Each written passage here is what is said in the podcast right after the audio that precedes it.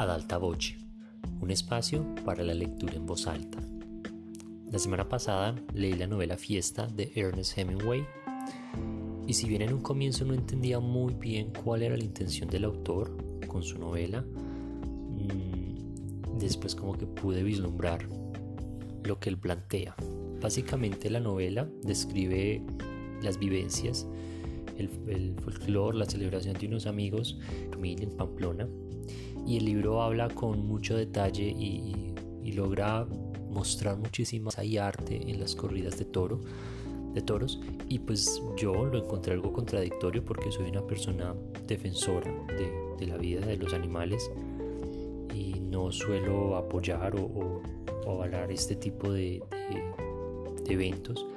Sin embargo creo que la intención del autor precisamente es cuestionarnos como humanos qué postura tenemos frente a la vida misma cuando ésta entra en conflicto con el arte, con la belleza, y cómo nosotros tenemos tal vez esa necesidad de buscar arte y de apreciar la belleza, aunque eso cueste la vida.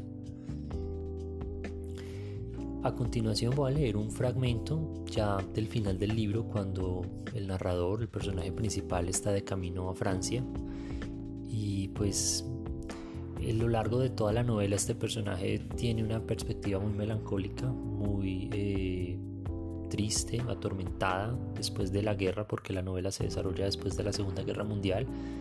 Y hay quien habla o, plantea estas vivencias o esta nostalgia o esta melancolía como la misma que Hemingway pudo haber experimentado tras una herida menor que tuvo durante el tiempo de guerra.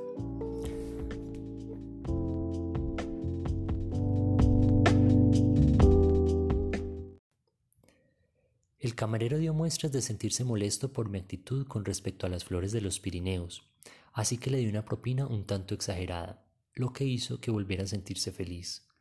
Por mi parte, me alegraba de estar en un país donde resultaba tan sencillo hacer feliz a la gente. En España uno nunca está seguro de si el camarero le va a dar las gracias o no. Por el contrario, en Francia todo descansa sobre bases financieras más claras. Es por lo tanto el país donde más fácil resulta vivir. Nadie busca complicar las cosas para hacerse amigo de uno, o por otra razón más o menos difícil de entender. Si uno quiere que la gente lo aprecie, solo tiene que gastar un poco de dinero. Y así lo hice. Le di una buena propina al camarero y logré que me apreciara. Es decir, que llegara a apreciar mis valiosas cualidades. Se alegraría de verme, y si regresaba por aquel restaurante, desearía que me sentara en alguna de las mesas que él servía. Sería una estimación sincera porque tenía una base firme. Estaba de nuevo en Francia. A la mañana siguiente di espléndidas propinas a todo el personal del hotel para hacer más amigos y tomé el tren de la mañana hacia San Sebastián.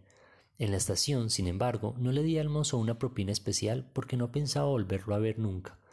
Solo deseaba tener buenos amigos franceses, unos pocos, en Bayona, para ser bien recibido en caso de que volviera alguna vez. Sabía que, si me recordaban, su amistad sería fiel.